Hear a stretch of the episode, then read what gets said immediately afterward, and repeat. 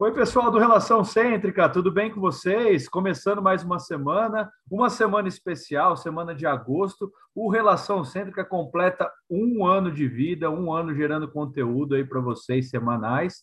E no mês de agosto, no mês de aniversário, a gente tem que receber convidados especiais, né? E por isso está aqui do meu lado a doutora Ludmila. Seja muito bem-vinda, estreando no nosso canal. Que honra receber você aqui, hein, Lud? Ah, obrigada, Renzo. Eu que agradeço o convite. Nossa, é mais especial ainda com esse um ano, hein? Parabéns, que legal, né? Muito um ano bom. aí, já na luta, toda semana mandando conteúdo para o pessoal, criando conteúdo assim e, e de, de alto nível, né? Com professores Exatamente. de alto gabarito, como você que veio para engrandecer o nosso canal ah. aqui nesse mês de aniversário. Muito obrigada, fico muito feliz, viu, de estar aqui falando desse tema que é tão importante, né, e gera tantas dúvidas. É, eu sempre brinco, Reizo, que é muito comum o pessoal, é, qualquer um coloca aparelho, meu auxiliar hoje coloca aparelho, né? Agora, finalizar é, o, é onde está o problema, né? Onde mora o problema aí. Então, por isso que é bom a gente sempre estar, assim, por dentro mesmo, né? Acompanhando, é, e a experiência também vai trazer muito, né? Lógico. Sem dúvida. A Lud falou do tema já, que a gente vai falar para vocês que a gente está namorando esse tema, ó, faz tempo, e a gente tinha que trazer alguém especial aqui para falar com vocês, que são que dicas de uma boa finalização. Como a gente consegue finalizar os nossos casos com perfeição, com excelência, e a Lud veio aqui para dar 10 dicas para vocês de como finalizar os seus casos. É isso, Lud?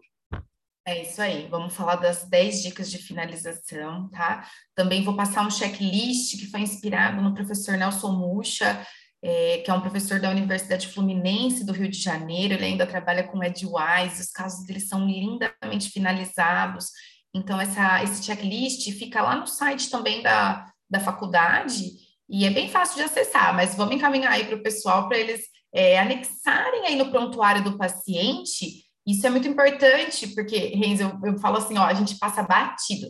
Você vira ortodontista e você deixa um pouco de ser dentista, sabe? Então, às vezes, a gente deixa passar batido algumas coisas. Se eu te contar recentemente, eu avaliei uma paciente, ela tinha uma mordida aberta muito grande, na minha cabeça, eu como que eu já ia tratar aquela mordida aberta, achando aquele caso máximo, e fiz o orçamento dela ali, quando ela foi fazer a, a limpeza, a clínica geral que trabalha lá para mim achou, acho que, três cáries nela. Eu fiquei, mas eu não vi isso. A gente não vê, menina, a gente fica olhando a malclusão. É então, essa checklist vai trazer é, essas lembranças para o ortodontista, que não pode deixar de passar. O paciente confia em você, ele está ali todo mês na sua cadeira. Então, não pode deixar passar certas coisas, né? É Mas verdade, o nosso olho fica muito treinado a, a, ficar olhando as malclusões e a gente acaba passando batido por coisas simples que seria do nosso rotineiro, né? De olhar se a pessoa tem um problema gengival, se a pessoa tem cárie, enfim. Mas é verdade é, mesmo. A gente fica, às vezes, entra no automático, né? E acaba deixando isso passar. É, tem que tomar cuidado. Então, essa checklist ela te, vai te lembrar de algumas coisas para você conferir antes de finalizar o seu caso. Então, tem toda uma ajuda aí também, né? É ótimo. Muito bem, Lourdes. Sem mais delongas, vamos lá. Começa a apresentar para. Estou doido para ver as 10 dicas aí para a gente finalizar bem os nossos casos. Vamos que vamos. Vou abrir aqui, tá? Vou compartilhar Já. a aula, né? Deixa eu colocar no. Aí. que ainda. Ah, agora apareceu para mim que vocês podem ver.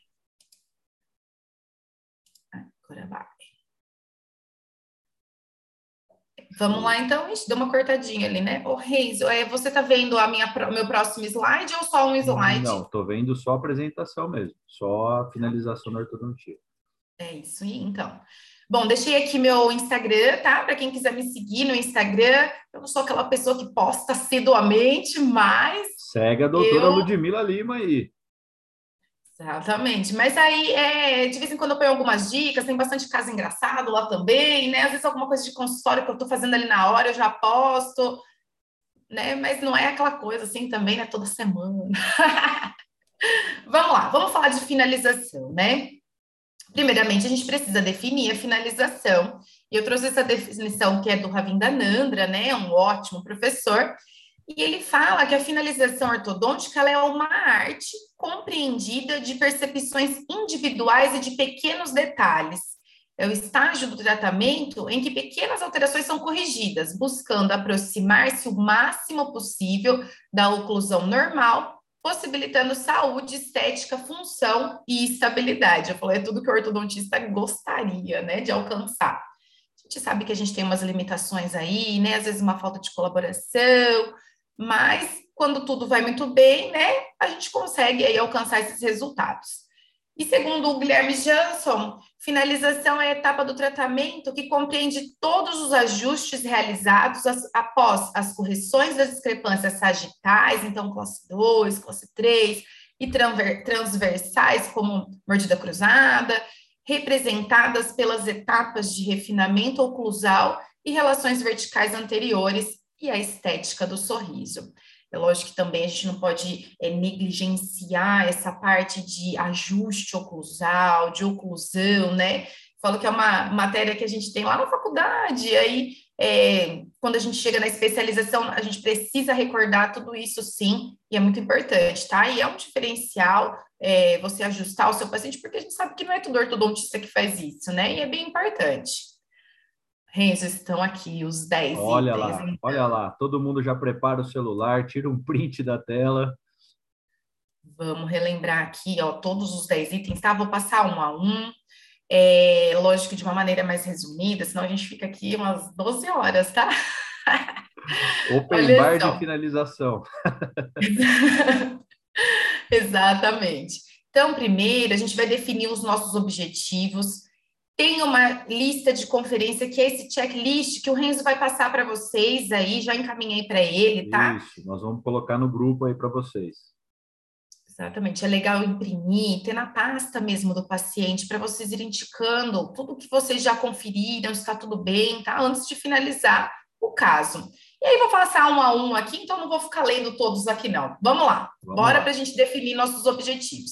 É lógico que a gente é, precisa saber aonde a gente quer chegar. E tem que ser uma imagem clara na cabeça do ortodontista. Então, qual é o destino do ortodontista durante o tratamento ortodôntico? Então, a gente precisa é, ter essa visão clara. São linhas médias coincidentes, bordas é, incisais paralelas, uma margem gengival também harmoniosa, né? é, o periodonto muito saudável, é lógico que a gente precisa se preocupar com isso também. Então, essa visão né, frontal com incidência nos no centrais, nos incisivos centrais, que isso hoje já é um padrão de beleza, né? Também vamos falar disso mais para frente. Na vista oclusal, esse, essa interrelação cúspide a meia é muito importante também. E essa relação de classe 1, né, a tão querida e alcançada, né, a classe 1 de canino, e nem sempre, né, de molar. De molar a gente sabe aí que podemos finalizar em classe 2 de molar, classe 3, mas a relação canino de classe 1 é muito desejada pelo ortodontista, né? Também é, curva de SPI plana, ou suavemente, né, ali côncava, mas é, essa correção também é bem importante para a gente alcançar a classe 1.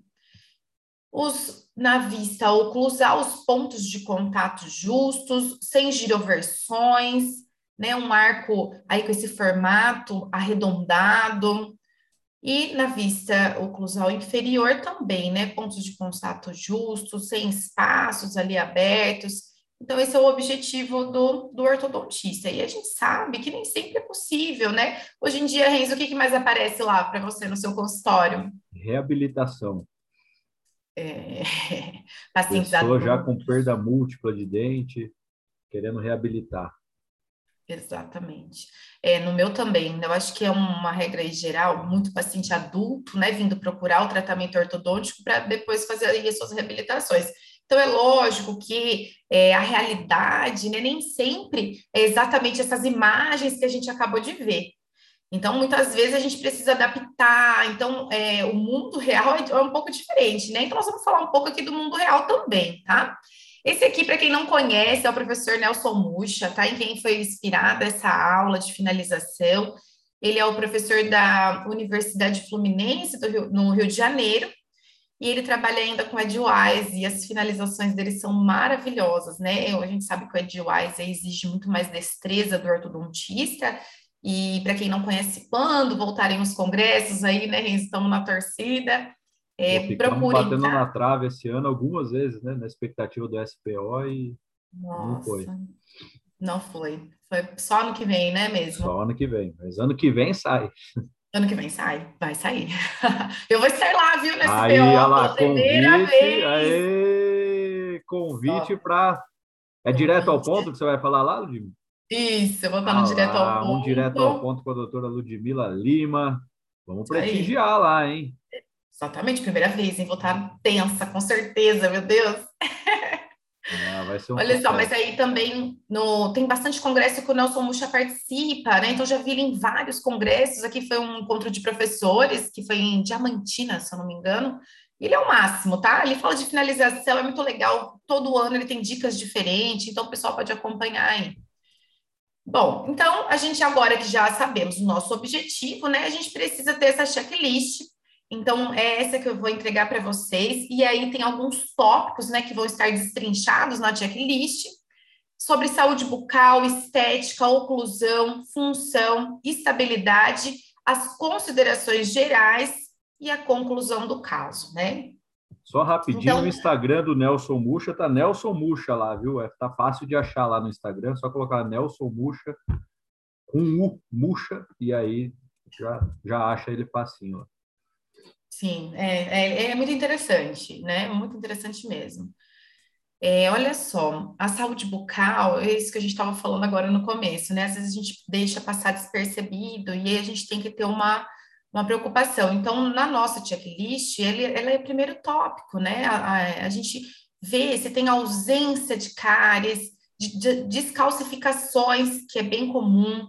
Então, é, eu falo muito, repito muito para os alunos, Renzo, não deixar aquele excesso de resina nos brackets, tem que ter esse cuidado, tá? O ortodontista, ele é detalhista, ele é, eu falo que é um artista, né? E tem que ter esse cuidado, sim, é, com Isso. essas descalcificações que vêm desse excesso de resina também, tá? Isso é um diferencial nosso também, né, Lud? Fazer uma odontologia, uma ortodontia limpa, né? Uma ortodontia de excelência, né? Exatamente, tá? E faz a diferença sim, tá? São pequenos, pequenas coisas que fazem a diferença, né? Observar recessões periodontais, reabsorções radiculares e o paralelismo radicular. Então, tudo isso a gente vai fazer uma conferência, né, ao final do nosso tratamento. Também vamos observar ah, é lógico, né? Eu já ia falar da estética. Olha só esse caso, né? O paciente ela sumiu por algum, alguns meses e ela retornou nessas condições. Então, assim, você acha que um caso assim, você tem sucesso na sua finalização? Bem difícil, né? Bem difícil, não tem, né? Olha só, quando a gente remove o aparelho, essas cicatrizes, porque são cicatrizes que vão ficar aí por toda a vida do, do paciente, né? Então, manchas aí profundas, né? Gengiva, é, hiperplasiada, enfim, é, não pode deixar chegar nisso, tá? E se você perceber que está chegando, tem que remover esse aparelho, tá? Desistir desse tratamento. Não adianta a gente ser insistente com quem não dá valor para o tratamento, né? Então, é um caso aí que vai ficar marcas para o resto da vida dessa paciente e é perigoso ainda, né? A paciente fala, ai, foi quando eu usei aparelho com o, professor, o profissional fulano ali. Né? A pessoa ainda te queima, né? Então, quando é assim, desiste logo, né, desse tratamento. Eu já eu tinha chamado a mãe dessa paciente para conversar várias vezes, mas várias vezes mesmo. E aí já tinha pedido limpeza também. Eu falo que é outra realidade aí do ortodontista, né? A gente pede limpeza, a gente passa meses pedindo uma limpeza para o paciente, gente. O paciente não faz. Então, tem que ter essa, ó, a partir de agora eu não te atendo mais se não fizer essa limpeza. Né? Tem que começar a colocar limites, né? Senão vai ter reflexo. Eu reflexo achei que era só comigo. Você sabe que é uma realidade, né? Caramba. né? O paciente cozinhar, gente. Pô, é seis meses no mínimo. Você tem que pedir com um ano de antecedência, porque seis meses ele vai te enrolar para fazer a limpeza. E não, e panorâmica, quando você pede Nossa, panorâmica final? Deus, você fala Deus. que é panorâmica final, você fala para o paciente é final. Para tirar, hein? Para a gente remover, começar a sua finalização. Que... Não faz, não faz. Então, assim, é, é, um jogo de cintura. Por isso que eu falo que o ortodontista, o dentista, de um modo geral, é um artista, né? Não tem jeito. A estética também, que a gente precisa é, sempre observar, as simetrias, né? As proporções da face, como que está esse paciente, isso é muito importante. Se é um paciente que foi para cirurgia ortognática ou não, se é um paciente de compensação. Então, tudo isso, né, para a gente fazer um, um checklist ali Dentariamente, também observar lábios em repouso, o sorriso do paciente também, é, as bordas superiores, o contorno gengival, a quantidade de exposição dos incisivos, a forma, a posição e tamanho dos dentes e as proporções visuais, né? Eu falo que isso hoje em dia tem a, as lentes de contato aí, né, dominando todo o cenário. Então, o paciente às vezes ele já acompanha aí, já viu algum artista e ele começa a te perguntar, e é bem interessante esse paciente. É lógico que essa estética ajuda na nossa finalização, se o paciente tiver essa condição de, de fazer essa parte estética, já terminar o tratamento, fazer um clareamento, né, mexer aí na estética, é muito importante. É lógico que o ortodontista que define algumas coisas, né, Renzo? Por exemplo, é, contorno gengival, a gente já ter esse cuidado aí de fazer algumas é, extrusões ou intrusões mesmo, para corrigir essa margem gengival. E eu falo também que antes o paciente já chegava no consultório conversando com você e você já ficava de olho como que estava, né? E agora ele chega de máscara. Agora o negócio complicou um pouquinho. Complicou porque é, essa visão direta do ortodontista é muito importante. É muito importante o ortodontista olhar de frente para o paciente, não com ele deitado na cadeira, né? Então isso já mudou um pouquinho, né? Então tem que pedir para o paciente tirar essa máscara, você já fazer um, um olhar direto ali para conferir como que está esse sorriso, né? E é importante. Olha só, então, na oclusão, é, aquelas coisas que a gente não é, precisa observar sempre, tá? Os pontos de contato, se tem ausências de rotação e o nivelamento das cristas marginais. É, é bem comum, às vezes, você principalmente quando faz levante de mordida, é, deixar ali aquele levante por muito tempo, e aí os, o segundo molar instruir, então já dá aquela, aquele desnível na crista marginal, depois para corrigir aquilo é um pouquinho complicado, né? Então as cristas marginais aí, elas são super importantes para justamente no final, na hora que você fazer o ajuste oclusal, não precisar fazer grandes desgastes, né? É, essa, esse engrenamento aí, ele é muito importante, né? Então, olha só, essa visão que eu gostaria muito que todos acostumassem com ela, né? Eu falo para meus alunos, vocês acostumem com esses pontos, tá? São os nossos pontos de contato aqui, né, em máxima intercuspidação habitual. Essa visão que quando a gente vai bater o carbono ali, que a gente precisa ter. Na vista lateral, então, a gente vai conferir relação molar, então, esse molar está bem finalizado, não é relação molar em classe 1 que eu estou dizendo, né? Pode ser classe 2 completa, pode ser classe 3 completa, mas ele está ali justo, em contato, né? Não está instruído, não tem um contato prematuro. Como que está essa visão? As relações oclusais, os contatos oclusais que a gente acabou de ver, torque anterior, né? Nossas inclinações, que eu falo que é o, o pesadelo dos alunos, aí quando a gente fala, vamos fazer um torque aqui Pessoal, precisa treinar, tá? Torque é muito importante na nossa vida clínica ali. Não pode ter medo, né? Senão vira um pesadelo. Você fala, ai, mês que vem vou ter que fazer um torque. Você já não dorme à noite, né? Vira um pesadelo, não pode, né? Que nem fio de aço no começo, né, Renzo? No, no início da especialização. É verdade. É verdade. Lembra fazer? E eu até comento, a última vez que eu gravei com o Danilo aqui, a gente até comentou isso. A gente evita eu, eu sou principalmente de uma geração que eu sou, eu, eu brinco que eu sou de uma geração meio preguiçosa, que está tudo na nossa mão, né? Então a gente tem os acessórios, a gente tem as coisas e a gente evita ao máximo a tentar fazer dobra, mas precisa saber fazer para você ter uma boa finalização, para você saber encerrar seus casos é, Sim, corretamente, né? Isso, fazer uma individualização dos casos. Sim. Isso é muito importante. E não pode virar um pesadelo, né? Tem que fazer parte da vida ali do ortodontista, né? Treino em casa. O Danilo, eu era aluna do Danilo, né? O Danilo me mandava fazer, ele me mandou uma vez fazer 120 pares de fio de aço. Eu lembro que eu vim para minha casa à noite da SP e fiquei fazendo 120 fios de aço 0,20, se eu não me engano. É. Gente, eram 120, sabe? Então, assim, você vai ficar boa, não tem jeito. Uma hora você fica, é tre... tudo é treino. É prática, né? Tudo é prática. Então, tem que fazer, tem que treinar o torque, é, tem que treinar, sabe? Treina em casa com os fios e já tem essa. O pessoal já usa esses pré-contornado, né? Esses pré-contornado de de aço retangular, tem que tomar muito cuidado com isso, viu? É, os fios precisam ser individualizados, né? Os fios de aço, principalmente. É, precisa ser tudo muito individualizado para você conseguir finalizar muito bem esse caso e trazer uma estabilidade aí também, né? O que é importante também.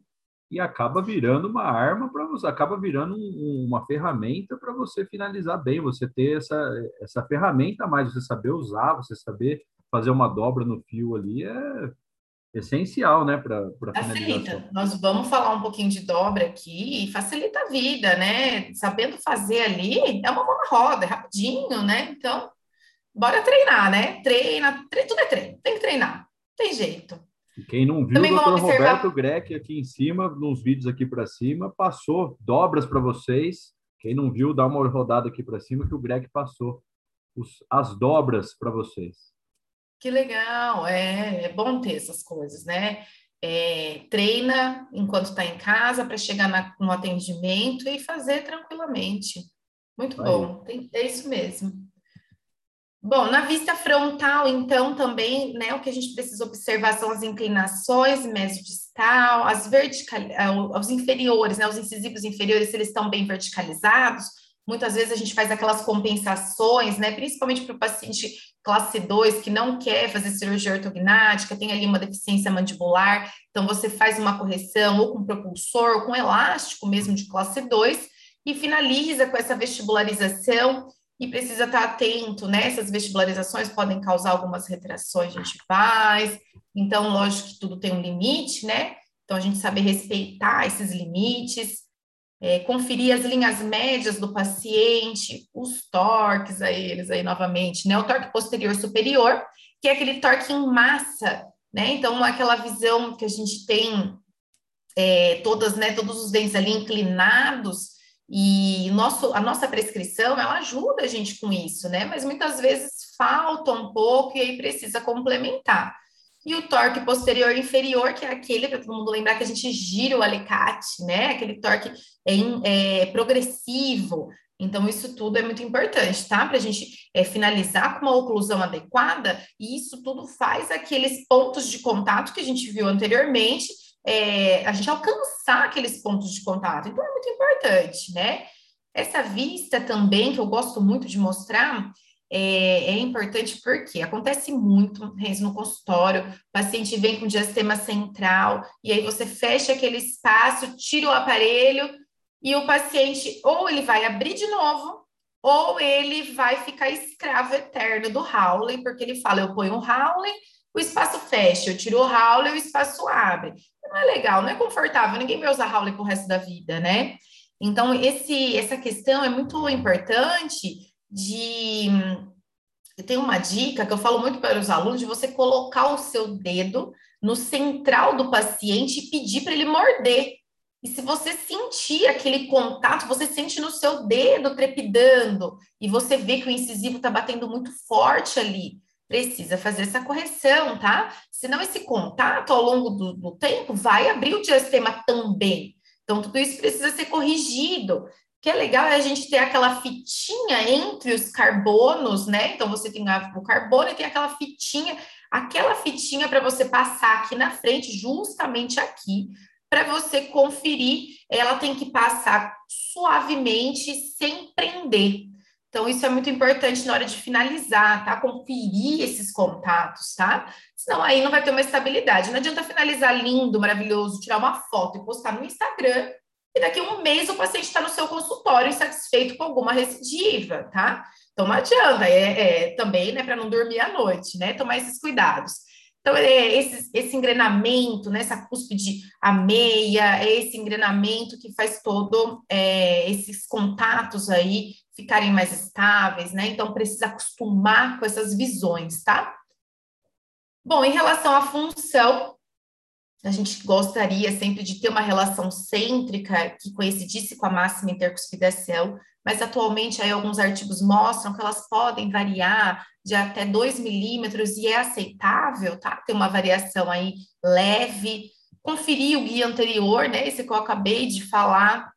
É, o guia pelos caninos, ou mesmo a desoclusão em grupo também é muito aceita. E é lógico que uma TM saudável. E eu falo muito é, você não sabe ali o que fazer quando você vê que o paciente está com aquela TM estralando, é, encaminha, tá? Encaminha, encaminha. Hoje aqui em Bauru, né, a gente tem o, o IEL, né, com o professor que tem lá um, um curso sobre DTM, encaminha, tá? E conheça alguém na sua cidade, especialista, é importante, tá? E, e não fazer essa vista grossa, tipo, ah, eu tô vendo, o paciente até comentou comigo que tá com dor, que tá estrelando, ah, eu vi, mas eu vou deixar, né? A gente sabe que o aparelho ortodôntico, ele não corrige DTM, ele não melhora DTM, né? Tá mais do que discutido aí na literatura. O que a gente pode falar para o paciente é que a gente também, é, a partir do momento que ele pôs o aparelho, ele não vai sarar, mas a partir do momento pode ser que ele tenha uma pausa, sabe? Uma pausa daquilo. Isso aí o paciente tem que saber, senão ele põe uma esperança em você que vai parar de estralar, a ATM dele, não vai, tá? Então, toma cuidado com essa expectativa muito alta aí de, do paciente, né? Olha só também como é diferente quando a gente manipula o paciente em relação cêntrica, né? E, e eu vou falar disso um pouquinho mais para frente, o quanto que é importante. Então, quando a paciente ela vem é, mordendo, né? É, em máxima intercuspidação habitual, e a gente tem que ter esse cuidado, porque na documentação o paciente vê em máxima intercuspidação habitual, você planeja o caso em máxima intercuspidação habitual. O paciente, a teleradiografia dele está em máxima intercuspidação habitual. Então, o paciente chegou na sua cadeira na primeira consulta, vai manipular esse paciente, tá? Porque o paciente ele pode sair de uma situação igual essa e para uma situação dessa, o caso fica menos severo, fica mais fácil de você planejar esse caso, porque está menos severo. Então, a máxima de cuspidação habitual, principalmente o desvio da mandíbula, né? É, às vezes deixa você aí um caso um pouco mais complicado, tá? Então, o ortodontista precisa ser bom em manipular o paciente, tá? Isso é muito importante. É, e acontece muito, né, Lud? A gente acaba recebendo a documentação, vendo as fotos, tudo, e vai ver na boca, manipula e é completamente, completamente diferente, porque às vezes você olhou a foto e falou, mas não é o mesmo paciente. Você leva um susto, né? E é. eu falo assim também que quando você usa elástico de classe 2, o paciente ele, ele é meia classe 2, aí você coloca o elástico, o paciente volta em classe 1 no mês seguinte. Você fala, meu Deus, Nossa. não, sua ortodontista é muito bom, arrasei aqui, hein? O paciente usou direitinho. Na hora que você manipula o paciente, ele está em meia classe 2. Então, tomar cuidado com essa, essa, principalmente o elástico de classe 2, ele engana muito, viu? Nunca pare, nunca comece a estabilizar o elástico de classe 2 sem manipular o paciente em relação cêntrica. O paciente engana ele. E outra, o paciente ele já sacou que ele fica mais bonito avançando, né? Ele já tirou foto. Ixi, hoje na, na era dos, da selfie. Ixi, hoje tá todo mundo esse lado meu é melhor, esse... tem tudo isso aí, não tem? Tem, uh, o paciente fica protruindo o tempo todo, né? Às vezes o paciente, nem ele mesmo consegue depois é, encaixar a mordida para manipular esse paciente é super difícil, né? É, Eu tenho uma paciente que está preparada para cirurgia ortognática, então ela está né, com uma classe 2 bem severa, porque ela vai fazer avanço mandibular, e ela, e ela é, assim, tem um emprego bem, assim, significante, trabalha, e faz audiência, essas coisas. Então, ela já protrui, ela joga já essa mandíbula para frente o tempo todo. Então, eu vejo no Instagram dela as últimas fotos dela aí, tudo, tudo, né? Parece que ela já fez ortognática. E quando ela voltou para o meu consultório esses tempos, eu não conseguia manipular ela, ela estava travada, travada. É super difícil, tem que desprogramar essa mandíbula, né? E, e ela tá pronta para ortognática, só uma, ainda que ela tava, a mãe dela estava muito preocupada com o Covid, esperando ela vacinar, né? Então agora ela vacinou, se Deus quiser, essa cirurgia sai, porque estamos esperando aí faz um ano. Ah. Dureza. Olha só, a estabilidade é outro calcanhar de Aquiles, né, do, do ortodontista aqui. A estabilidade é muito importante, né? Porque também eu falo que todo mundo é um bom ortodontista se você não chama esse paciente para o seu consultório de volta. Então, você é um ótimo ortodontista porque você finaliza muito bem, mas você não viu esse paciente nunca mais. Então, não adianta achar que seu caso está bem tratado, tá? O desafio é você chamar esse paciente daqui seis meses, daqui um ano, daqui dois, daqui três, daqui seis, tá? Então, tem que ir chamando esse paciente, porque é importante, você aprende com seus erros. E isso faz de você um profissional muito melhor, tá? Aprender com os erros é, é o melhor jeito. E não tenha vergonha de retratar seus pacientes. Se não deu, retrata. Conversa, joga limpo com o paciente que ele retrata no seu consultório. Se você não jogar limpo, ele vai retratar no consultório do vizinho e vai falar mal de você também. Então tem que ter né, essa, esse, essa conversa clara com o paciente. Olha, aqui fechou o espaço, mas abriu de novo né? Eu sinto muito, mas vamos, bora colocar aparelho de novo. Vamos fechar esse espaço aí rapidinho. E cobra, tá, gente? Tem que cobrar, hein? Meus alunos perguntam, ah, mas você cobra retratamento? Lógico que eu cobro. Se eu não cobrar, o paciente vai ter certeza que eu fiz alguma coisa errada. Eu não fiz, tá? A biologia tá aí para ser diferente de cada um aí tem como também você falar para assim, você vai garantir resultados eternos. Gente, a gente está envelhecendo, é uma alteração na face o tempo tá todo. Em constante remodelação, né? Não tem como garantir. Então, assim, ah, o paciente voltou, abriu espaço, eu vou cobrar, você vai cobrar seu trabalho, né? É, ah, não vou cobrar porque eu ah, podia ter colocado uma contenção fixa. Cobre e coloca a contenção fixa, né? Aprende com o erro, mas não deixa de cobrar, porque eu falo que a partir do momento que você deixa de cobrar, o paciente vai falar, ué, por que, que ela não está cobrando? Ela errou assim comigo? É, você gera é aí um até perigoso, né?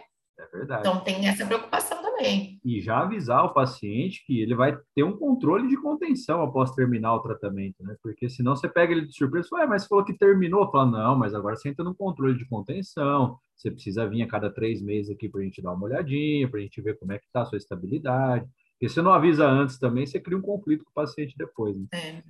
Você sabe que recentemente aconteceu uma coisa que eu fiquei muito chateada. Eu falo, tenho aí mais de 10 anos de ortodontia, eu nunca tinha passado por isso, que foi quando eu falei para o paciente que a gente já ia moldar e a mãe estava junto, né? Eu falei, olha, vamos se preparar, daqui uns dois meses a gente já vai fazer a moldagem para aparelho móvel, e eles nunca tinham ouvido falar em aparelho móvel.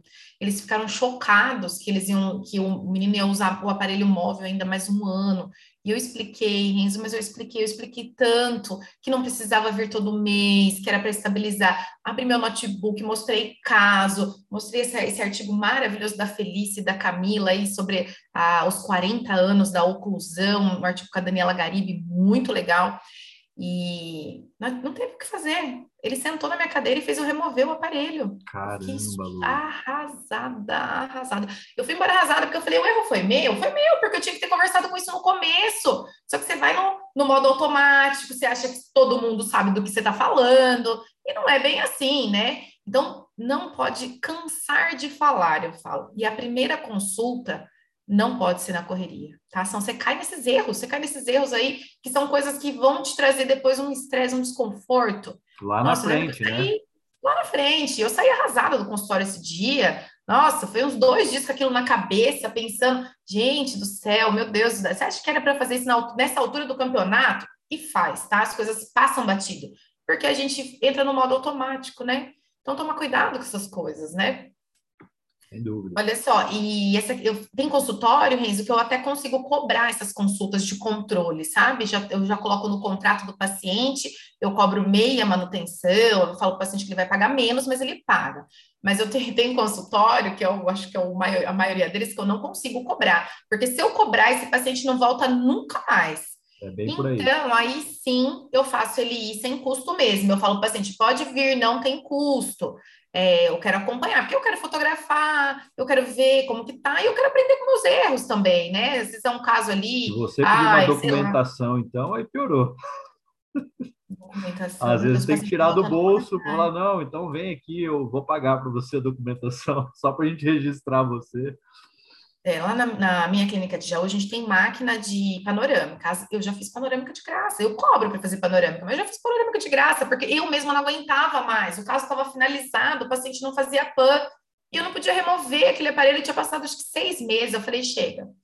falei, chega, vamos aqui dentro, eu vou fazer essa panorâmica para você, de. Até falei de. Não é nem bom, né? Como é que fala? Cortesia. Cortesia e bora tirar esse aparelho. Pelo amor de Deus, que a gente nem a gente aguenta, né? É então, a gente, quando a gente sai aí das. Abre umas exceções, vai pelo, pela paz do, do ortodontista que não tem preço, né? Exatamente. Acontece. Olha só, a gente, na estabilidade, eu falo é, para a gente sempre observar o plano mandibular no sentido de do paciente ser é, dólico, ser um paciente mais vertical, então a gente sabe que o paciente mais vertical ele tem menos estabilidade dos resultados, o paciente braquifacial aceita muito mais uma mecânica é, de ortopedia, de protrusão, a gente sabe que toda mecânica ortopédica aumenta a FA, então o paciente braque está mais indicado e a estabilidade é melhor. Né? Então, é nesse sentido da gente observar na nossa finalização, olha, esse paciente é vertical, então eu vou ficar mais em cima desse paciente, eu vou chamar ele mais vezes, ou eu vou pôr contenção fixa nele também, junto com o Howley. Então, fazer essa programação, tá? E é lógico, né, como tá sempre com as nossas contenções, né, a inferior, a contenção superior, a gente vai falar mais disso um pouquinho. As considerações, então, a gente é, sempre falava muito de estabilidade de incisivo inferior, porque antigamente acreditava-se muito que se a gente mudasse ali o arco inferior ou aumentasse esse arco, né, expandisse, não teria tanta estabilidade. Isso já saiu por terra, né, já caiu por terra porque é, os autoligáveis aí é, expandem muito, as extrações também diminuem um pouco essa relação, esse perímetro do arco e essa distância intercaninos também. Então, hoje em dia, a gente não tem uma preocupação com isso. E o que eu acho muito legal é essa ortodontia 11 por 10. O que, isso significa? É você sobrecorrigir, tá? Sobrecorrigir um a mais do seu resultado. Então, se você está com nota 10, você corrija ela, sobrecorrija e passa ela para 11. Desvio de linha média, é, classe 2, classe 3. Então, eu sei que o ortodontista tem muito toque, né? Você fala, ai meu Deus, eu não vou finalizar esse paciente, ele é um paciente padrão 3, é um paciente que você sabe que vai ter crescimento ainda, e você finaliza ele em um quarto de classe 2. E você tira o aparelho com um quarto de classe 2 e te dá toque, né? Você fala, ai meu Deus, esse paciente, eu devia ter terminado em classe 1. Chama esse paciente um ano depois. Ele está em classe 1, tá? E se ele tiver uns 15 anos de idade aí, é perigoso ele estar até de topo.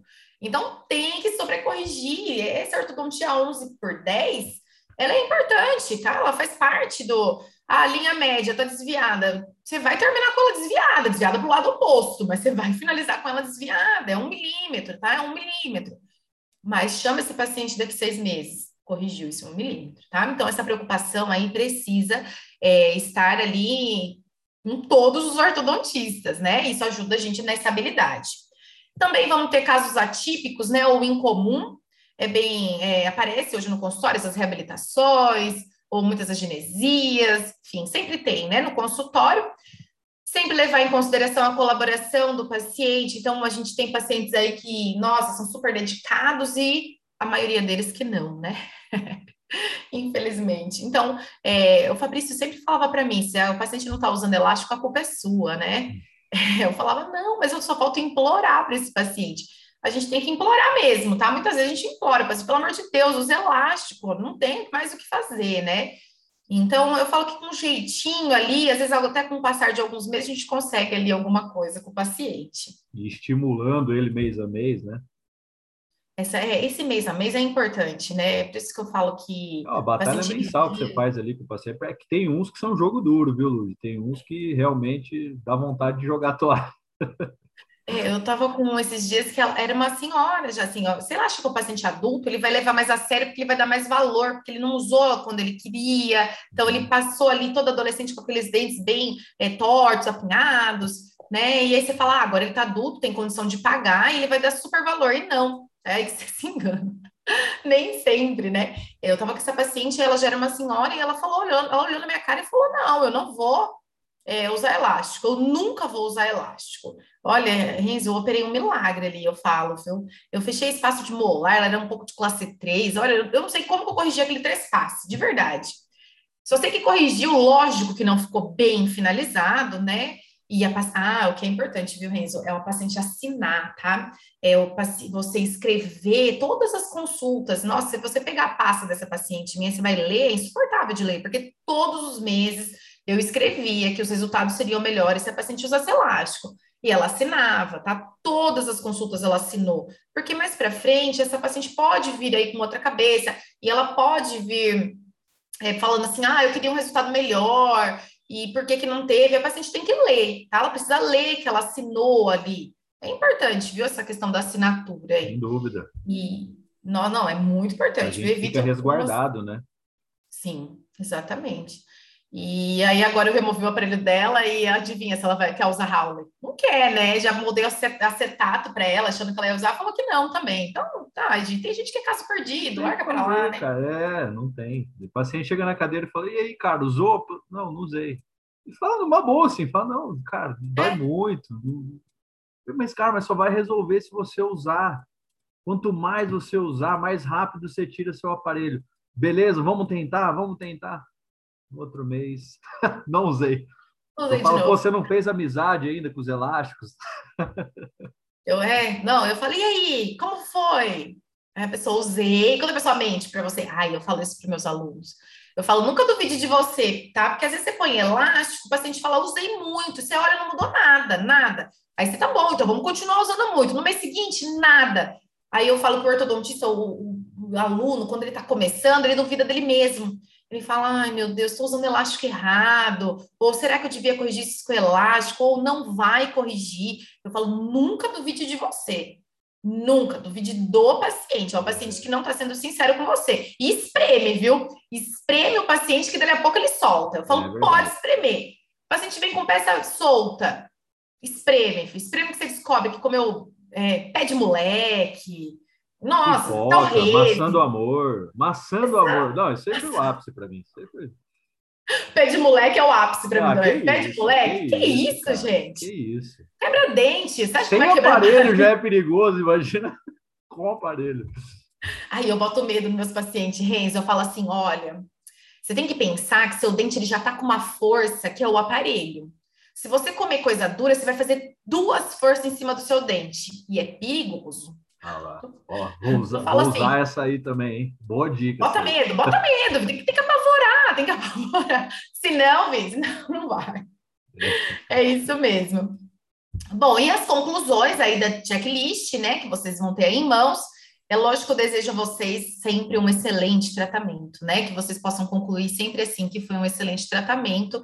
E lógico que nem sempre vai ser, né? E aí você pode colocar nas suas observações ali na sua checklist é, olha, não foi, não foi tão bom porque o paciente não usou elástico, ou o paciente desistiu do tratamento, ou realmente a mecânica ali não, não funcionou, enfim, né? Muitas coisas acontecem. E só para exemplificar um caso bem atípico, né? Bem rapidamente, essa paciente, que ela é uma paciente né, com perfil bem reto, e olha só, ela aqui é a finalização dela, tá?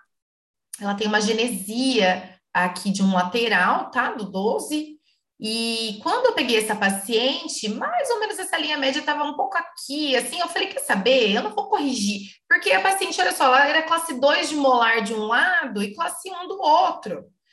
Ah, você tinha... Pensando, vai, vamos pensar no planejamento ali, perfeito, vai, ah, vamos extrair uma aqui, vamos girar toda essa mordida abrindo espaço para implante. O paciente não tinha condição financeira para fazer essas resinas aqui, demorou, nossa, meses, sabe, para ela conseguir juntar o dinheiro para fazer essa estética. Porque aqui, ó, são dois centrais. Aqui é o lateral, canino e pré. Então, para ela reanatomizar esse lateral aqui, pra, eu deixei até a linha média um pouco mais coincidente, tudo, já foi um problema. Como é que eu vou pegar e planejar esse caso? Então, é um caso atípico, né?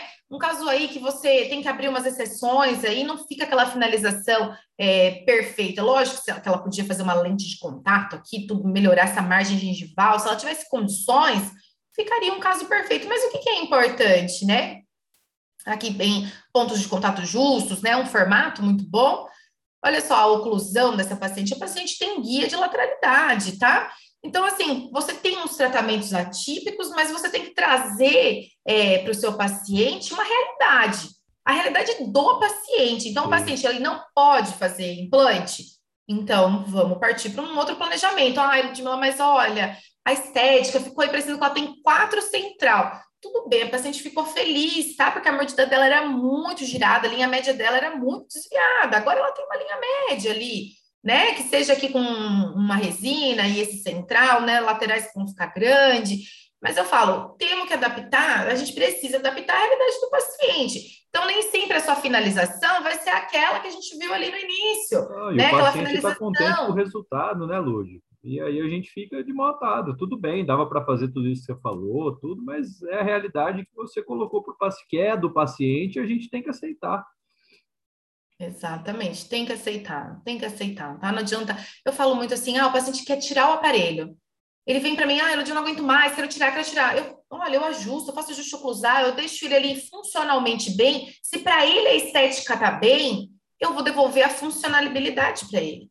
E aí, se é, não vai ser eu que vou ficar implorando para ele ficar com o aparelho na boca, isso não vou. Eu vou concordar logo. Eu falo, ó, então tá bom, me dá uns dois meses aqui para eu finalizar bem a gente tira. Ah, mas olha, a classe terminou em meia classe 2. Olha, eu sinto muito, mas eu vou escrever na pasta que a finalização não foi alcançada. Eu sei o resultado de terminar em, em meia classe 2. Eu sei que esse paciente vai ter uma sobremordida aí muito mais rápida essa evolução dessa sobremordida. Eu sei a evolução de determinado assim.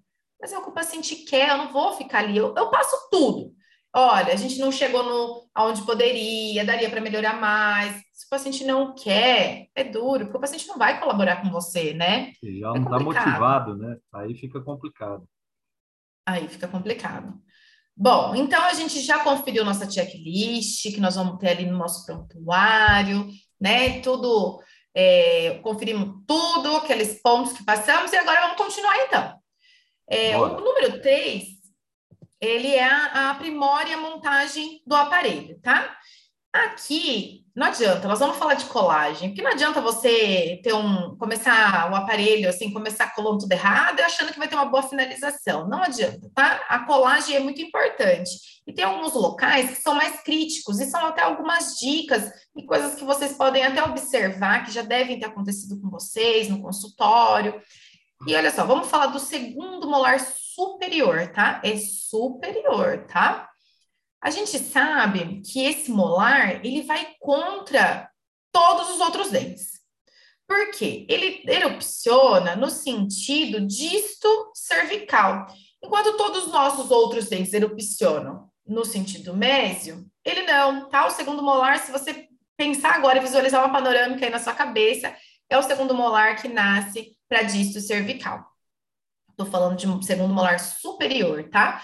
E aí tem uma regrinha para a gente é, evitar a extrusão desse dente, porque a partir do momento que você cola ali x é, menos meio, né, que é o molar, e cola igual segundo molar, você extrui esse dente, porque ele já nasceu nessa posição para distal. Então, na hora que você cola, ele vai vir, ele vai querer corrigir ali a angulação e ele vai extruir e vai desengrenar toda a sua mordida. E dependendo do momento que você colou esse segundo molar, às vezes você está finalizando e aí você vai precisar intercuspidar ou mesmo ajustar, tá? Então, como que isso ajuda você a não é, gerar mais aí consultas, a finalizar com mais tranquilidade, né? Você tem que manter esse dente na posição normal dele, não precisa ficar querendo corrigir ele, que ele venha para mesial também, como todos os outros. E aqui que está a principal, você colar ele mais para oclusal possível, para justamente evitar essa extrusão, tá? Para ter esse também controle de torque, isso é muito importante a gente conhecer a prescrição que a gente está usando, né? e incluir o segundo molar na mecânica quando o paciente apresenta a curva de SPI plana. Se o paciente ele tem uma curva de SPI ainda que é, tá muito, não está corrigida, está né, muito acentuada, é, você vai ter maior extrusão ainda do segundo molar. Tá? E essa extrusão, ela desengrena a mordida. Então, eu coloquei um exemplo aqui bem rapidinho, né? Não vou passar o caso inteiro, não, que a gente nem, nem vai entrar no mérito, mas olha só essa lateralidade aqui. O paciente está colando aparelho, ainda não envolveu os molares, né? Mas observa bem essa lateral esquerda aqui, a partir do momento que envolve o segundo molar.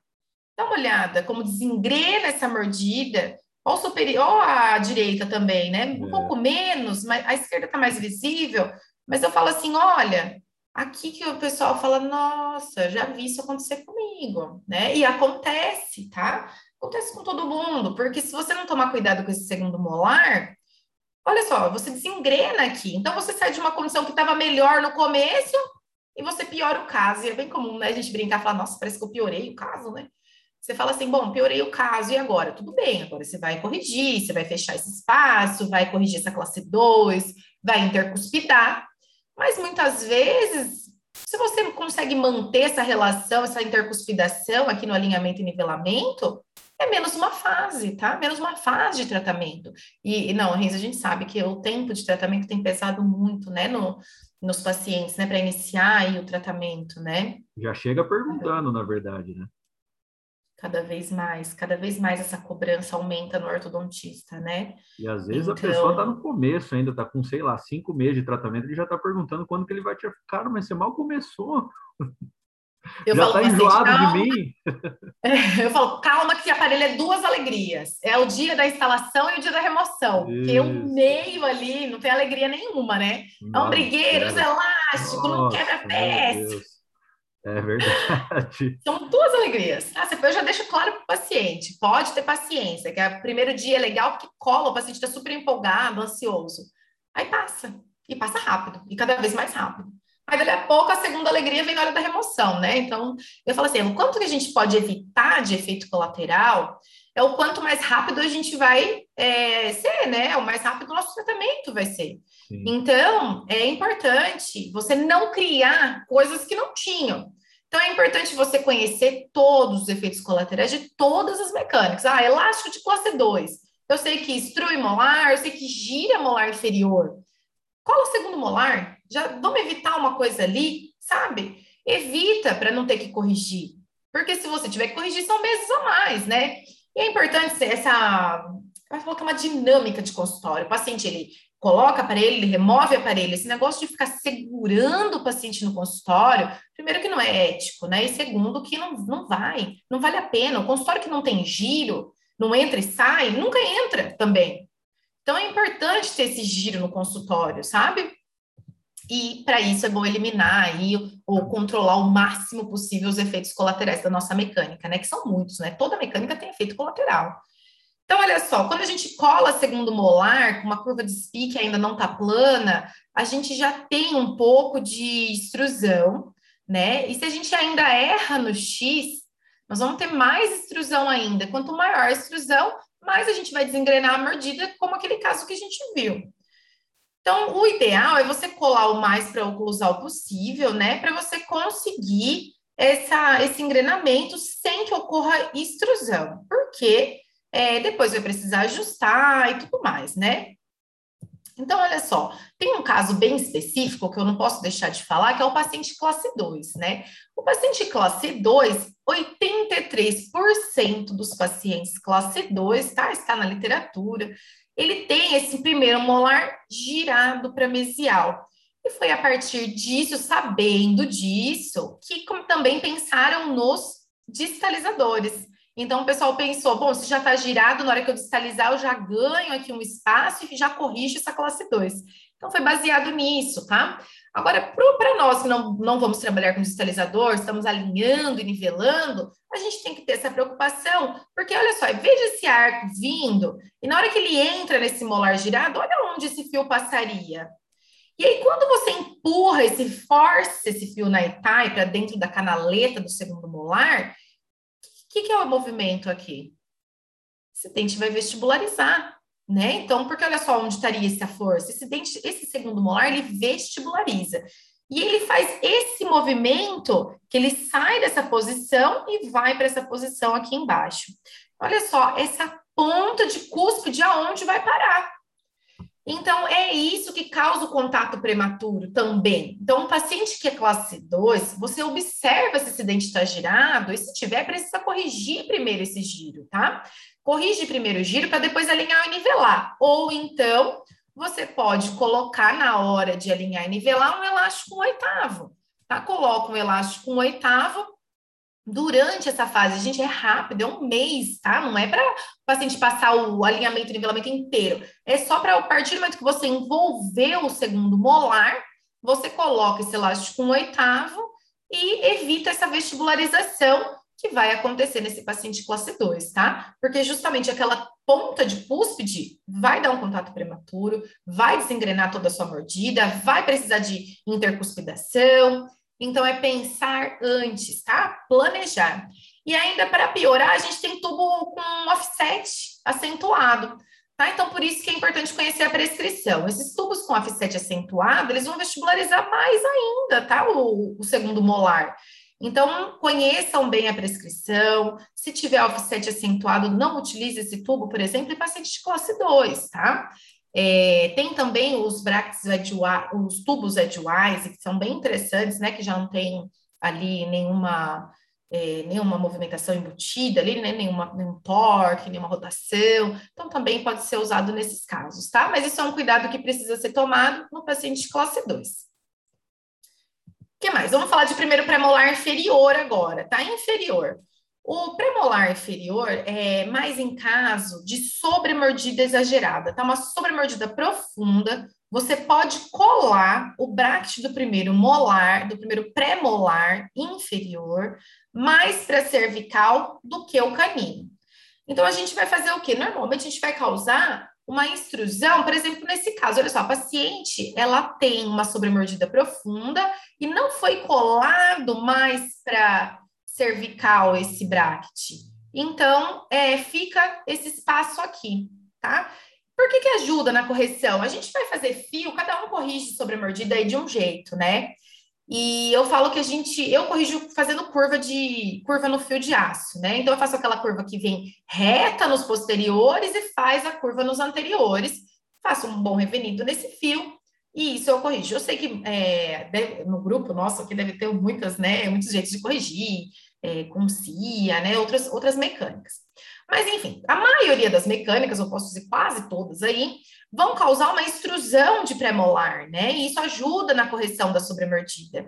Então, quando você faz essa colagem de, diferenciada para esse paciente que tem sobremordida, você já está ajudando essa extrusão, já está fazendo essa compensação, e isso te ajuda a finalizar de um jeito melhor, tá? Então, só mais uma diquinha aí. Essa aqui já está bem conhecida, né? Que é do segundo premolar superior com o primeiro molar superior, tá? A gente cola x, x menos meio, e é, o pessoal que aprende ROT, né? Também eu estou generalizando aqui para nossos alunos, né? Na verdade, tem muita gente também que usa MBT. Quem usa MBT já faz essa colagem de um milímetro de diferença, viu? O MBT tá mais, é uma técnica bem moderna aí, bem legal, né? Então, quem faz ROT não, né? Cola X, X menos meio, só que tem que levar em consideração o tamanho dessa cúspide. E isso é muito importante, tá? Porque a cúspide do pré-molar é maior que a cúspide do, do molar. Quando você vai com a estrela ali, né, de Boone, você vai marcar, você não faz, não, não desconsidera, e aí você acaba é, colando aí, depois você desengrena essa margem, de, é, essa margem ser... Oh, meu Deus, Deu um branco agora. Edição, edição. Alô, Michele. Ah, crista marginal. Pronto. Crista marginal. Eu vou ter que beber uma água depois dessa. Tem hora que dá uns brancos, né? E para falar cervical e, e oclusal, tem hora que eu fico na. Dá, dá uma perdida, né? Você fala, nossa, mas onde que é mesmo? Você tá no embalo, né? De repente, você. Opa! O que, que deu aqui? É o tipo teco, não se comunicam de repente. Olha só, então essa, essa colagem já está sendo bem falada também. O pessoal que tem falado muito de colagem de Smile Arc é, já considera esse um milímetro de diferença, tá? É importante, então, já individualizar isso para nivelar as cristas marginais. É, e aí também, olha só, só para concluir, que não é possível montar a partir da altura das cúspides, né? Você precisa considerar as cristas marginais, tá? Então, sempre levar isso em consideração. Bom, o terceiro, os molares, então, também sempre gera uma dúvida, e eu falo, né? Ou você cola para ele nos terceiros molares, ou já era, extração, né? Se você não vai extrair esses dentes, se ele vai ficar na boca, tem que alinhar e nivelar, gente. Vai ficar, ah, mas terceiro molar, vou colar tubo no terceiro molar? Vai colar tubo no terceiro molar. Porque muitas vezes, são muitas mesmo, eles dão contato prematuro. E quando você faz lateralidade, a maioria das vezes só pega lá no terceiro molar. Então, se o paciente fala, eu não vou extrair, ou se você mesmo vê que não tem indicação para isso, corrija esse terceiro molar, tá? E também de acordo com a maloclusão, né? Esse artigo aqui muito legal, indico muito, tá? Do Guilherme Jansson. É, ele fala muito dessa consideração da, pro posicionamento. Eu sei que o pessoal aí já também está acostumado, né? A gente aprende já a colar a mordida aberta com o X aumentado. Então, é exatamente isso que o Dr. Guilherme fala nesse artigo, tá? É, Para você é, corrigir, fazer a colagem do inferior de acordo com a maloclusão também. Então, ele sempre falava muito isso na, na, na, nossa clínica, né? Ele falava muito isso de, ah, tem contato, rouba, né? Joga ali mais para cervical. Na hora que você roubou para um, rouba para todos, né? Não vai deixar um dente aí mal colado. Eu sempre brincava assim. Também a gente sabe que na mordida aberta a gente cola mais para é, cervical. Na mordida profunda, você pode colar mais para incisal. Você também pode fazer várias individualizações aí de acordo do jeito que você é, encontrar a sua maloclusão. O importante é ter um bom diagnóstico e já planejar isso desde o começo, tá? Para facilitar a sua vida, diminuir aí os passos e fazer esse tratamento ser até mais é, rápido, né? No sentido de você não ficar depois é, fazendo retrabalho, né? Então, paciente com agenesia, você já colar canino invertido, você já pensar nessa ajuda de de fechamento, ah, vou extrair quatro premolares, cola canino 13 graus, que ele já vai distalizar a raiz para você. Então, conhecer também nossa prescrição é muito importante, tá? Bom, vamos seguir aí? Bora, tranquilo? Bora, vamos lá. Então, vamos. Olha só, o passo 4 é remonte o aparelho, tá? E eu falo assim, mas por quê? Por que, que a gente às vezes tem que recolar? Por que, que é, a pergunta que eu falo que é a pergunta boa, né? Colar em ótimas posições é garantia de perfeito alinhamento e nivelamento? Então, se eu faço aquela colagem linda, maravilhosa, eu segui o X, eu estou no centro da coroa, tá tudo perfeito, é garantia? E a gente sabe que não, né? Em dentes desalinhados, dente apinhado, má oclusão, não. E por que que não? Né? Por que que não? Por que, que não me garante isso, né? Primeiro porque a gente tem folga no fio. Então, a gente trabalha com slots maiores do que os fios que a gente utiliza. Então, essa folga no fio, às vezes, não consegue a gente fazer esse alinhamento, né? Também é a diminuição da força. Então, olha só, a gente é, vai passando o fio e a força vai diminuindo, porque os dentes vão se corrigindo. Também porque a gente trabalha longe do centro de resistência, né? Isso já é um fato, a gente aprende desde o começo lá do curso que a gente trabalha longe. E porque todas as nossas mecânicas têm ação e reação, tá? Então, por isso, por vários motivos, são vários, né? Nem sempre a nossa colagem ela vai garantir um bom, uma boa finalização, né? Um bom alinhamento. Então, olha só, nosso quem usa rote aí está acostumado com essa cena que o rote lingualiza canino, né? Então, fazer dobras ao final, recolar esses braques, né? Para depois nossas contenções não virem com tanto inset, né? O protético faz nossa contenção, vem com esses insetes aqui bem, bem forte, né? Então, é necessário fazer as recolagens, tá? Sempre que possível. O ortodontista não pode ter preguiça, tá? Jamais. Chegou, olhou, recola esses braques, tá? E faça ajuste nos arcos, então que, que, nada mais é que são as dobras aí, né? Então, que o Greg já falou sobre isso. Olha só, uma dobrinha em Z aqui, aquela dobra para mesializar ou distalizar, raiz. É bem comum na nossa PAN final a gente encontrar o canino para distal. E isso acontece também pela nossa prescrição ROT, né? E é muito simples de corrigir se você domina as dobras, não precisa recolar esse bracket. Eu falo assim, não tem problema nenhum. Aqui no Brasil, o bracket metálico é muito barato. A gente pode tirar e colar novo o tempo todo. Eu não fico re reutilizando bracket metálico.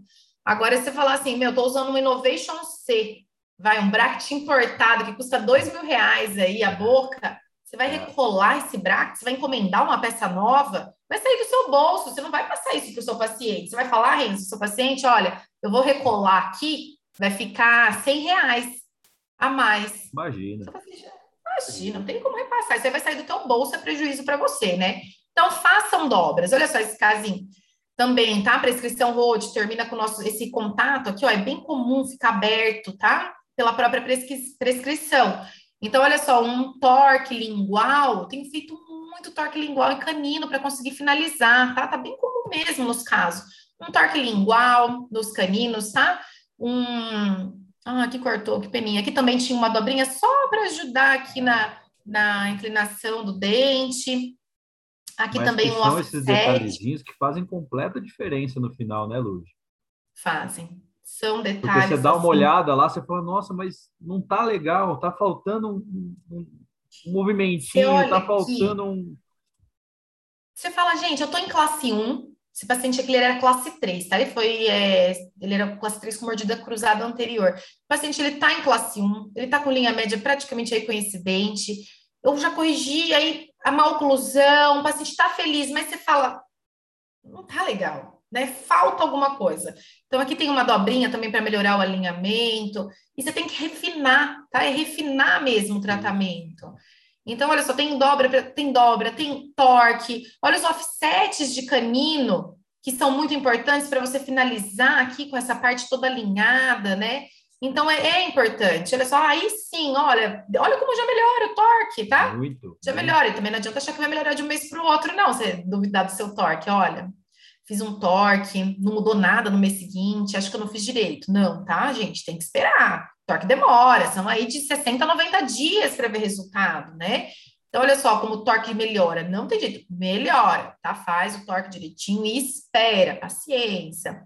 Aí o elastiquinho para intercuspidar, mas olha só, são coisas rápidas aí. E ao falar para o paciente que você vai fazer finalização, toma cuidado, que se você falar essa palavra finalização, o paciente pensa que no mês seguinte você vai tirar o aparelho dele. Então, vai devagar aí. Você fala, olha, é uma fase, tá? Finalização é fase, demora meses para você. É, cuidado com a palavra finalizar, né?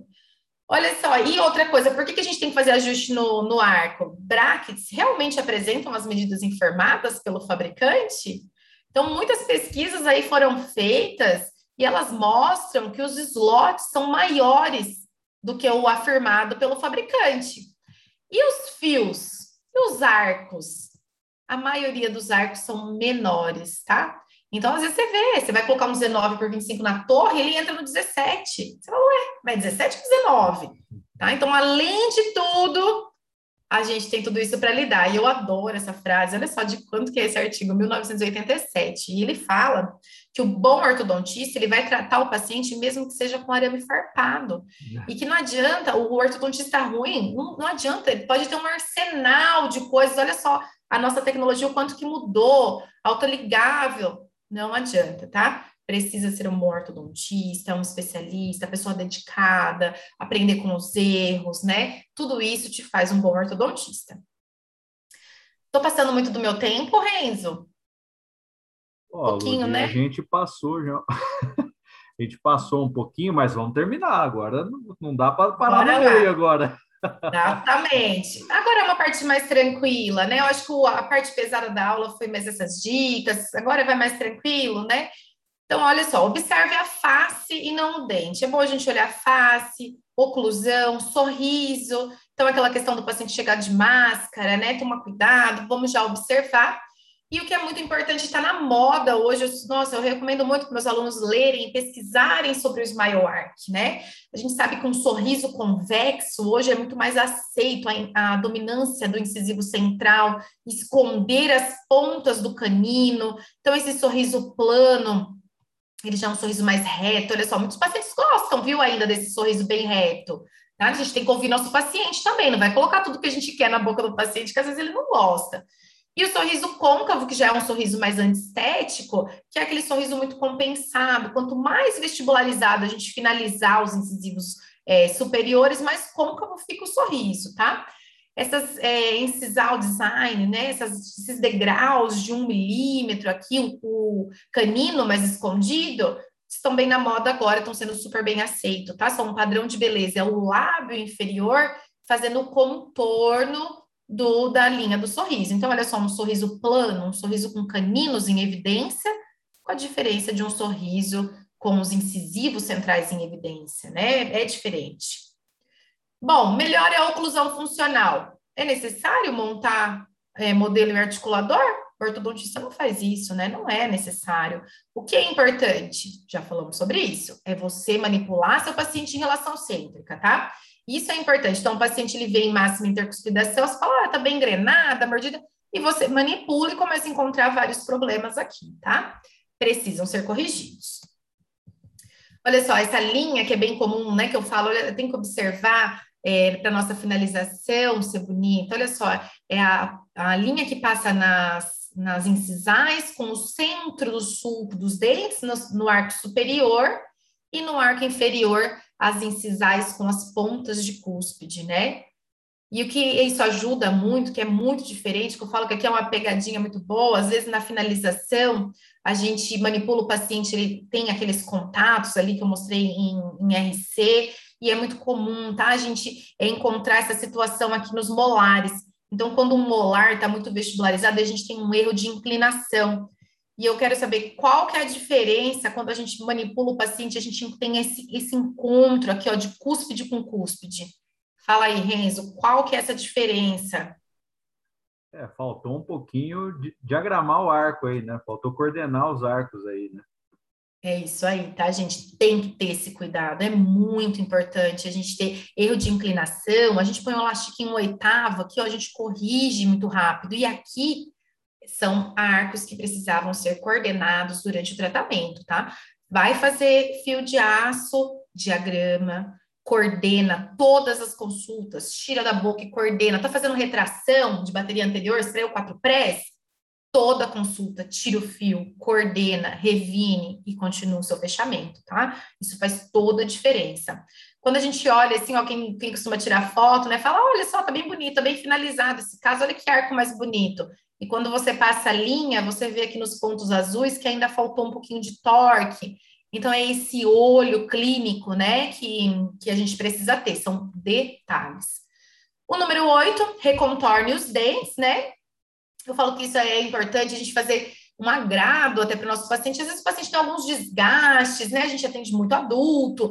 E aí você, é, até para te ajudar na sua finalização, às vezes você perde a referência dos dentes por causa do desgaste. Então já dá uma, faz um, um desgastezinho com broca ali, faz um polimento na sequência e ajusta esses dentes, tá? Recontorna, olha só, para fechar espaços, para é, black spaces também, faz um pouquinho de desgaste. É lógico que a oclusão, né, precisa também aceitar certas coisas, mas o paciente fica muito feliz, são coisas mínimas que não custa nada o ortodontista fazer e ajuda na finalização. Bom, vamos finalizando, ó, planeje a contenção, é, normalmente a gente é, planeja como paciente, né? Se o paciente quer um Howley, vai fazer um acetato, contenção inferior, né? Que é o 3x3. E então aqui um Howley, um 3x3, e eu gosto muito, não tá aqui nessa foto, mas eu gosto muito de colar todos os, os incisivos, tá? Eu sei que tem, é de linha, né? Tem professor que cola, tem professor que não cola. Eu colo, porque eu já tive muito dente vestibularizando. E eu falo que 3x3 não segura vestibularização, né? Então, aí é importante colar.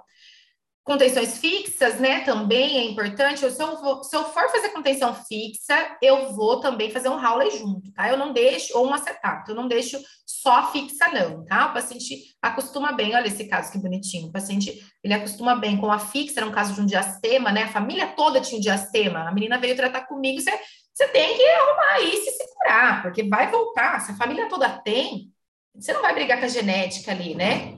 Olha só um acetato. Meu cachorro acordou aqui. Vai lá. Chacoalhou as orelhinhas. Olha só um acetato, né? Que bonito. Acetato dura menos, tá, pessoal? Quando vocês forem fazer acetato, já fala para o paciente. Não vai achar que vai durar igual Howley, não. Não dura. O paciente quebra com muita facilidade. É, de ficar em oclusão, ele desgasta muito fácil, né? E por último, então, planeje a remoção do aparelho, tá? Tem linha de pesquisa, muita linha de, de professor que faz a, a contenção inferior e cola uma consulta antes da remoção. Eles falam que dá menos quebra, e se quebra, o paciente ainda está de aparelho. Então, acho bem interessante. Eu, eu, Ludmilla, não faço isso particularmente, mas eu acho interessante sempre passar. Tem gente que vai gostar e vai fazer, né? É, elásticos para ajustar a contenção, a oclusão, e elástico sempre sobrecorrigindo e estabilizando, né? Realizar os ajustes oclusais, então, antes da remoção, conferir lateralidade, protrusiva, e fazer a remoção total em uma consulta.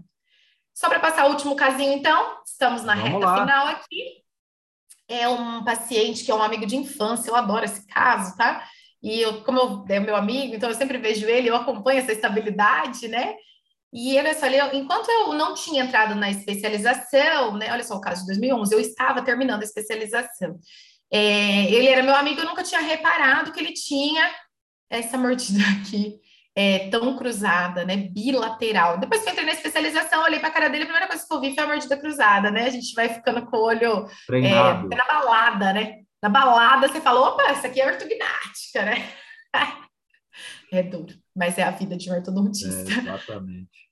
Você tá vendo Aí, um filme, só, uma TV, você tá falando, ó, lá o caso assim, assim. Exatamente, né? Não, até meu marido, que não é dentista, que às vezes fala, ó, isso é classe 3, hein? Ó, lá, já tá, tá treinado. Tá treinado, é, costumo, né? Fica no meio de um monte de dentista, né? não tem jeito, não. Olha só, é, é uma mordida bem cruzada e foi planejado uma cirurgia, né? Cirurgia de expansão. E eu falo, por que, que foi planejada a cirurgia de expansão? Quando você vê esses limites, é, isso aqui é um limite para você, né? Ele já te mostra que, ó, Renzo, não vai fazer expansão no arco, tá? Já tem retração, é, esse paciente, ele tem tábua óssea muito fina, então não vai aceitar, tá?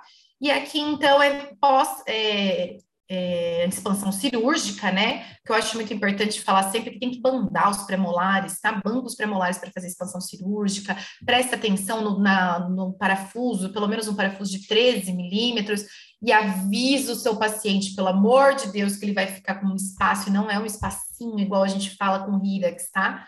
É um espaço Ação. gigantesco, um espação. E aí o paciente ele ficou meio arrasado, estava na faculdade nessa época, ficou um pouco depressivo, tá? Foi super, nossa, super difícil. Eu não dormi várias noites aqui com esse caso, tá? E, é, de preocupação com meu amigo, né? Ah, e para ajudar mais ainda, Reis, eu falo, quando é amigo, quando é parente, a gente sabe, né? Dá ruim. Ele teve uma sinusite, ele teve uma infecção e teve que voltar para anestesia geral voltou para anestesia geral para fazer raspagem. Ah, esse dia eu não dormi também. Meu Deus, mas tudo bem, né? São coisas da, da, da cirurgia, né? Não, não, tem jeito. A gente, a gente que é ortodontista não está acostumado, né? Mas é, faz parte. Olha só agora, como o Agora, né, fala com felicidade, agora fala dando risada, mas na época, ó. Na época não dormia. Várias vezes a mãe dele me ligava, mas imagina, eu frequentava a casa dele, ele era amigo de infância, a mãe dele me ligava, ai, o Felipe não quer ir para a faculdade, tá mal, falaram que ele tá sem dente, não usava máscara, né? Se usa máscara, é, ainda vai bem, já, né? É, segurava um pouco. Aproveita agora, viu? A hora da cirurgia de expansão é agora, na máscara. Mas, enfim, demora um pouco para a gente poder fechar também, né? Então, já fomos colando o inferior, ó. Ah, aqui tá sem data. Mas olha só, é, já começa a fechar o espaço, só que ele tem dentes finos, né? Ele tem é, essa anatomia de dentes compridos e finos. Olha o canino dele, como é grande, né? E é. fino também. Então, depois a gente vai ter que pensar aqui numa reanato. E olha só, a mordida cruzada já foi corrigida, né? A gente foi alinhando, nivelando, começando aí é, corrigir também o sagital, né? Ele era um pouquinho de classe 3, então paciente usou elástico, ele foi bem colaborador, tá? É, colocamos aqui molas para fazer a reanato desses dentes, olha só, separando os espaços, e aqui no dia da remoção, que eu falo que é o dia da a segunda maior alegria do paciente, né? Olha só, ele fez assim resina, a, a reanato em resina, né, com uma colega minha, e ele ficou muito feliz, né? Então, assim, essas retrações aqui, ó, elas se mantiveram, até aumentaram um pouquinho.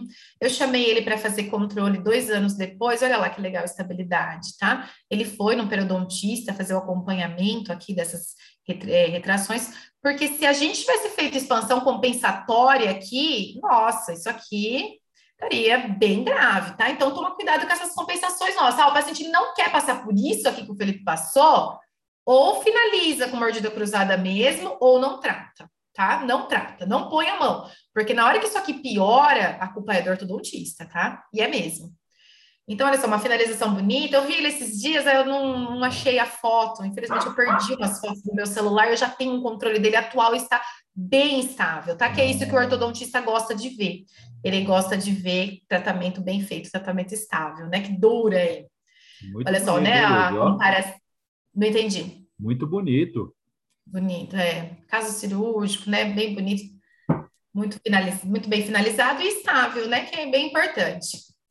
Bom, então a conclusão que eu trago para vocês dessa aula, né, de finalização, que é um tema super legal aí, é, espero que vocês tenham gostado e aprendido bastante também. É, a conclusão é que tem um checklist de finalização. É importante, né, é, ter esse checklist. E que a finalização, ela é uma arte, ela não é uma ciência exata. Como tudo na ortodontia, é cada caso um caso, né? Não tem uma regra, uma receita de bolo.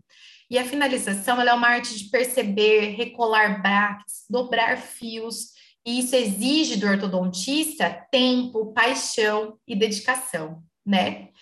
Então é isso aí. Eu sei que a ortodontia é um caminho longo, né? O pessoal que está aí na SP, eu sempre dou essa aula quando eles estão acabando, e eu falo para eles: vão com calma, são cinco anos, Reis. Eu brinco que, pela minha experiência, eu falo para os meus alunos: são cinco anos. Eu falo, são cinco anos trabalhando para você sentir, bom, eu planejo esse caso tranquilo, eu não preciso de ajuda. São cinco anos aí, pelo menos, de experiência clínica para você se sentir mais seguro, tá? Até lá, temos aqui os professores que estão sempre disponíveis para ajudar vocês, né? Então, podem contar comigo.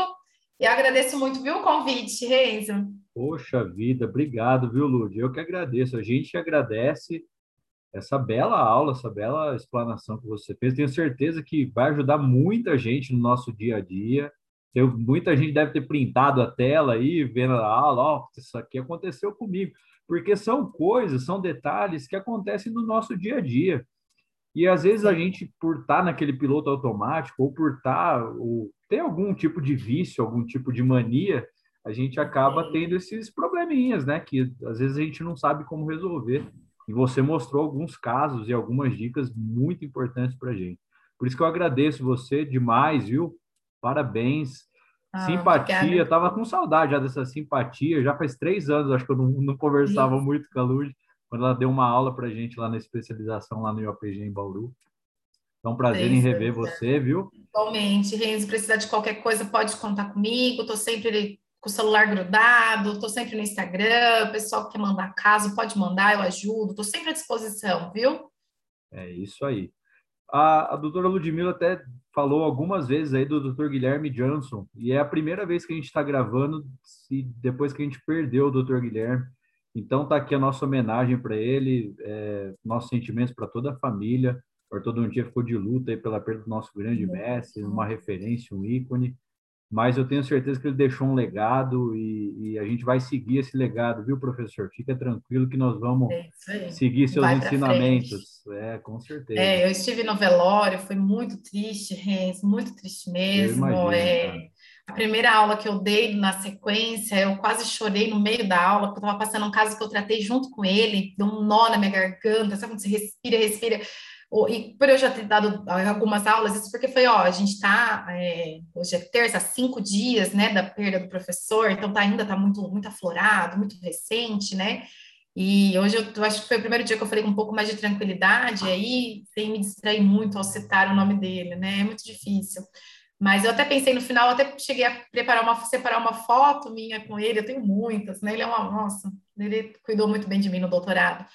E eu falei, não, né? Não sei quando que essa aula vai para o ar, mas já que você tocou no assunto, né? Eu tenho certeza que, é, pelo que eu vi lá no velório, tantos alunos vindo de longe, sabe? É um, ele é, é o jeito dele difícil e fazer ele arrancar o melhor da gente, né? O cara é fera mesmo e deixou aí com certeza um ótimo legado para nós.